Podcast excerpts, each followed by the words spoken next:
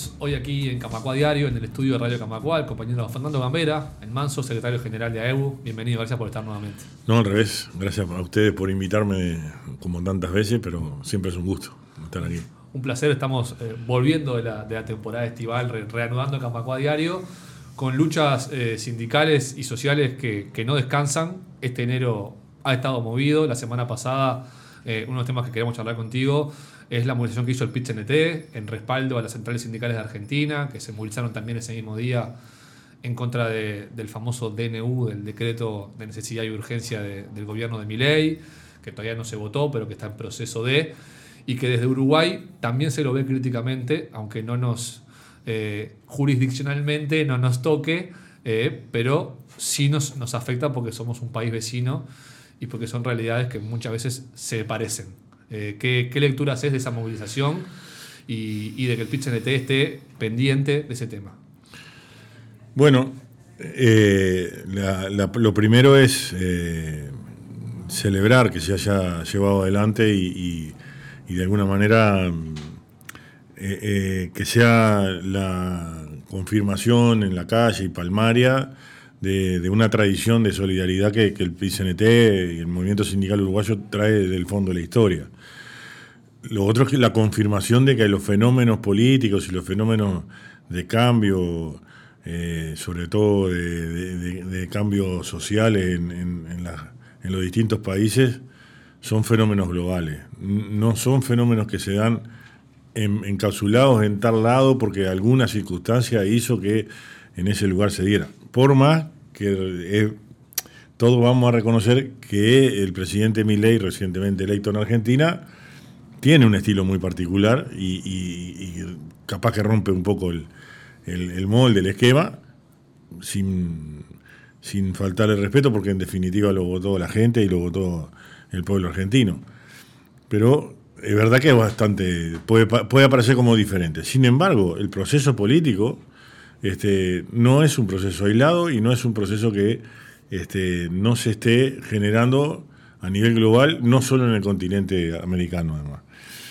Dicho sea de paso, nosotros en, Uruguay, en, definitiva, hemos sido un poco un, experimento adelantado de cosas que ahora Milei Bullrich, la, ministra de, Seguridad, que sería la ministra del Interior, como le llamamos nosotros, están llevando adelante acá. En Uruguay, ni bien arrancó este gobierno que está terminando, hubo una ley ómnibus, igual que la que quieren promover allá, con muchísimos artículos que van eh, en una diversidad de temas que, son inabarcables, pero que van, entre otras cosas, desde los alquileres y de determinados subsidios a también reglamentar la expresión pública, la expresión popular, este, bueno, las manifestaciones eh, y reglamentar los derechos que, que, los ciudadanos tienen a la hora de manifestarse a favor o en contra de algo.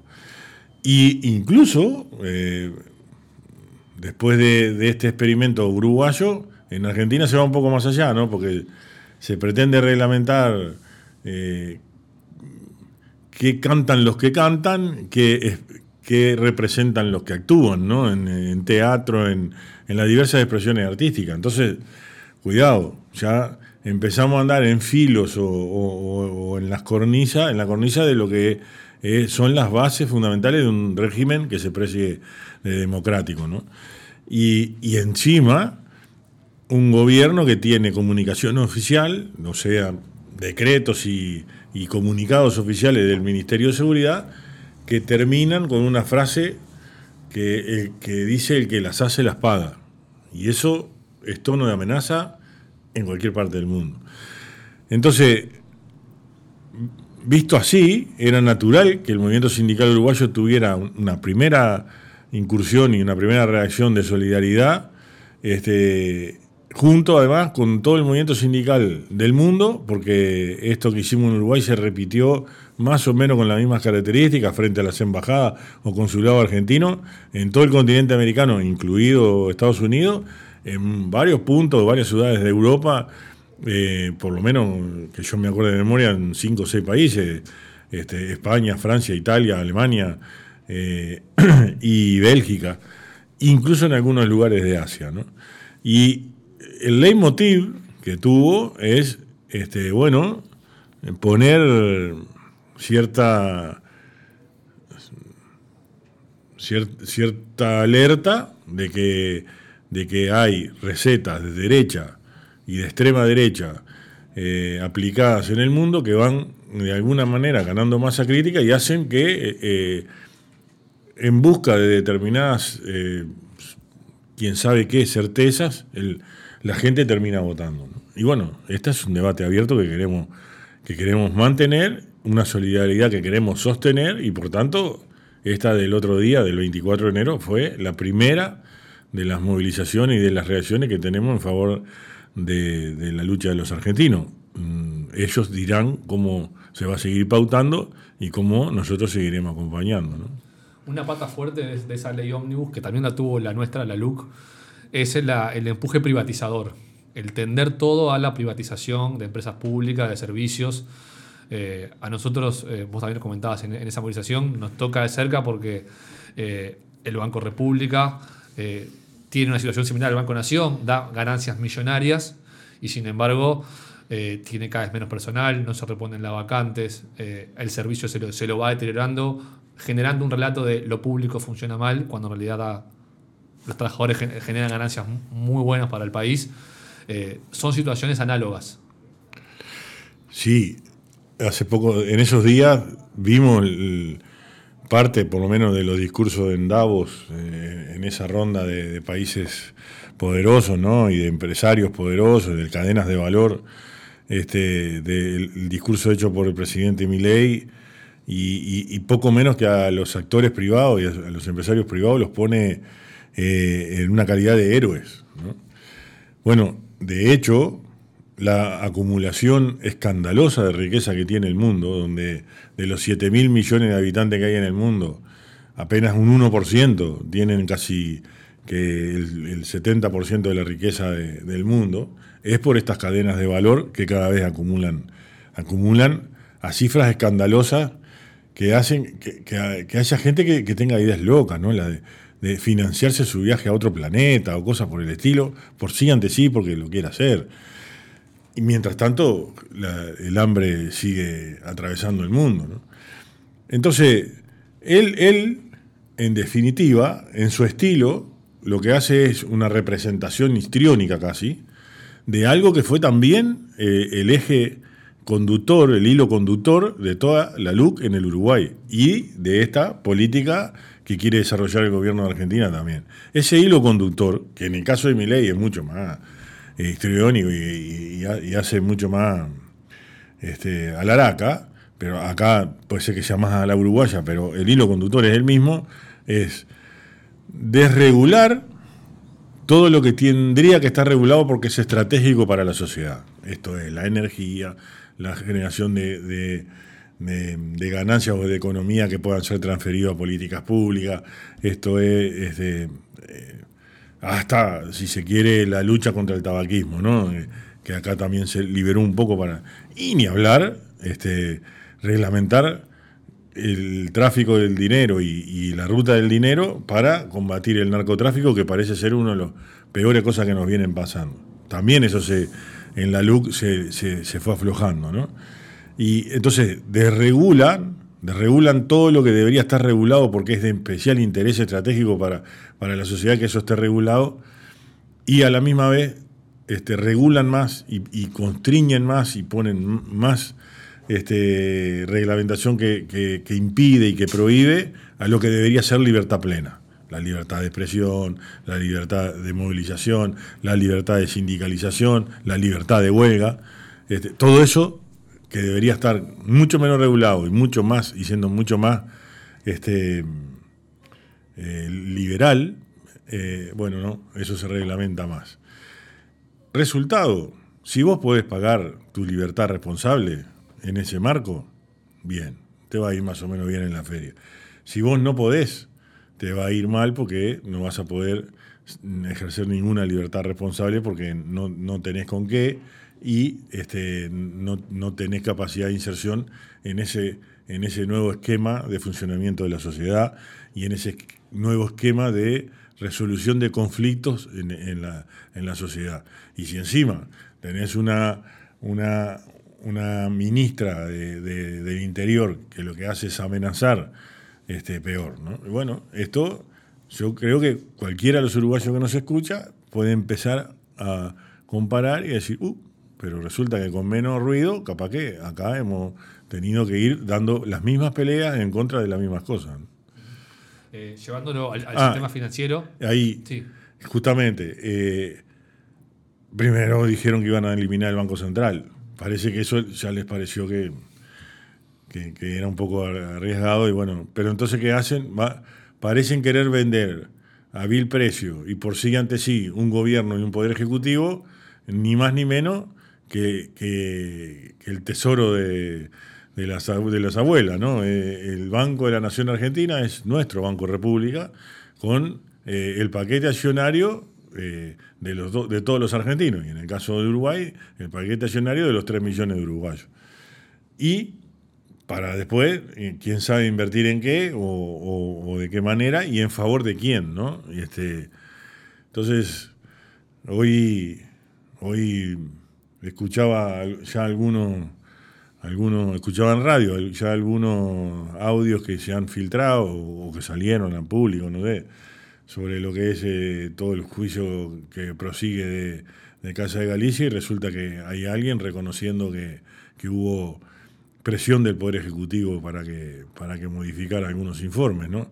Y resulta que, bueno, que a todos nos resulta algo evidente que, alguna vinculación había entre gobierno y el que termina teniendo a favor todo ese resultado que es el círculo católico. Bueno, eh, imaginemos lo que sería la venta a un banco, el banco de los 3 millones de uruguayos.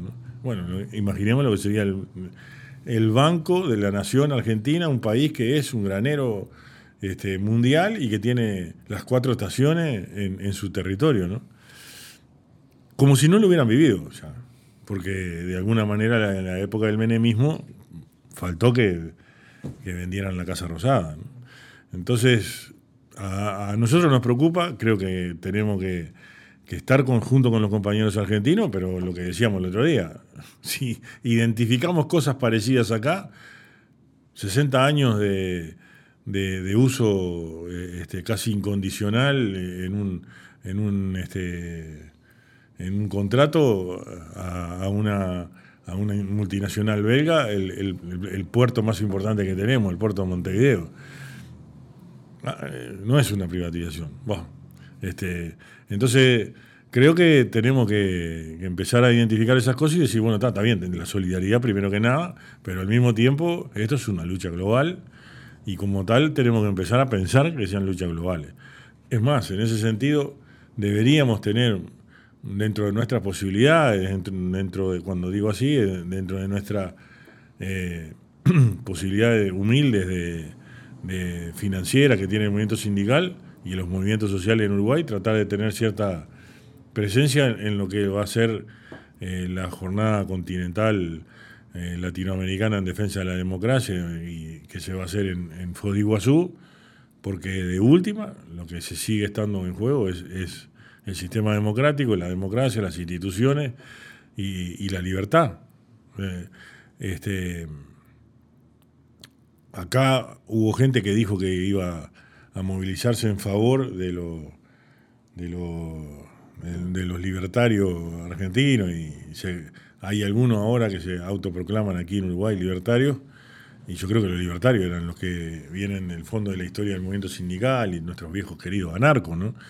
Este, eh, si lo hubieran querido hacer en Argentina no podían porque tenían prohibido manifestar, entonces me parece que, bueno, vamos, a tener que, dar esa pelea y aprovechar a poner al movimiento sindical en el medio de, la, de, la, de, la campaña, de las campañas electorales que vienen este año en Uruguay y aprovechar a generar estos debates abiertos, obligando a que los candidatos tomen posición por este, privatizar eh, empresas públicas o por fortalecerlas, mejorar sus formas de trabajo, su forma de gestión, calificar su personal, calificar sus direcciones y demás, y que todo esa, ese beneficio y esa, esa ganancia que den las empresas públicas se conviertan en políticas públicas que atiendan la pobreza infantil, atiendan eh, el retiro a la edad, a la edad de retirarse y a, la tercera edad,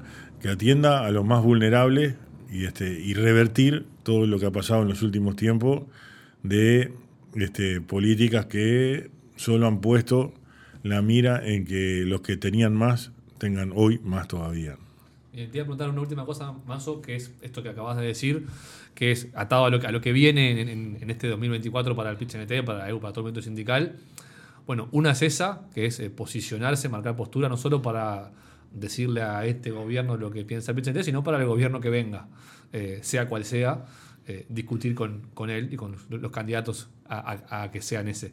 Y bueno, alguno más, no sé si el PIT-CNT tiene trazado un, un plan o ideas de cada sindicato que luego se pondrán en común, o cuál es el plan para este año. Esto va a empezar el martes, mañana, ¿no? este debate y fundamentalmente en la mesa representativa el, 7. Yo, yo creo que, claramente eh, el movimiento sindical eh, algo va a tener que estudiar sobre la situación, la situación de, violencia en la sociedad, como se le quiera llamar, la situación que la gente vive diariamente, que sé que le preocupa. Probablemente en eso nosotros desde aquí eh, tengamos que volver a hacer algún tipo de aporte de lo que de, cómo debe, debe el Uruguay ir tomando o retomando un camino de control de la ruta del dinero y, de, y del lavado. Para mí eso me parece que es un aporte importante que deberíamos hacer desde aquí, desde los trabajadores del sistema financiero. Eh, sin duda, porque es hacia la esencia de un movimiento sindical, uno de los centros de debate que tiene que colocar el, eh, el PCNT para la campaña y para el gobierno que entra es que eh, en el que le fue mejor, en el mejor de los casos, empata y tiene el mismo nivel de ingreso que en el 2019. Por tanto, pasó cinco años perdiendo. Bueno, esto de alguna manera se tiene que recuperar, ¿no? Y ese es un debate que hay que dar de cómo, de cómo se, puede recuperar. Claro, alguien te va a decir y en eso también creo que tenemos mucho para poner en el debate. Alguien te va a decir, bueno, pero si, si, no hay niveles de inversión o si no hay una, dinamización del, de, la producción y de la productividad y demás, es muy difícil que se pueda recuperar y además tener o mantener puestos de empleo e incluso generar más. Bueno, está bien, pero para eso hay que discutir un nuevo, un nuevo paradigma de, una matriz productiva en el Uruguay que tenga que ver con la excelencia, que tenga que ver con la investigación, con la inversión en la investigación, pero sobre todo que tenga que ver con pensar que somos un pedacito de un continente integrado en este cono sur que debería mejorar su nivel de integración y su capacidad de, complementación con los países que componen el, bloque al que, al que pertenecemos. El otro día lo escuché a Rada decir que, que, bueno, uno va a cualquier otra parte del mundo, identifican a Argentina y más o menos lo identifican como la parte de atrás del mundo, para no usar la mala palabra. Y a nosotros nos identifican como la parte que está atrás de la parte de atrás. no está bueno vivir atrás del, de, de la parte de atrás. Entonces, ¿Cómo se hace? Y se hace por lo menos poniéndose en la misma línea, diciendo, vos, nosotros tenemos determinados valores de estabilidad económica, de estabilidad eh, laboral, eh, de estabilidad jurídica, demás, todo lo que hemos escuchado así 700.000 veces que tiene el Uruguay, bueno, pero eh, creo que tenemos una capacidad además de complementarnos y de tener una materia, una, en, materia productiva, una matriz que tenga que ver con lo que se produce en la región y, trabajar en ese sentido, investigar y generar debate con, conocimiento científico, con materia, materia gris y con masa crítica que permita que se discuta así, ¿no? Y no que se discuta si, si es mejor ir, ir y estar integrado según la familia ideológica con la que estemos hablando y demás, que creo que nos ha hecho mucho mal. Manso, muchas gracias por, este rato. Eh, seguiremos conversando a la brevedad, seguramente. un gustazo como siempre, así que quedo, quedo a la orden para cuando ustedes digan. Abrazo grande. Camacua Diario. Un resumen informativo para terminar el día.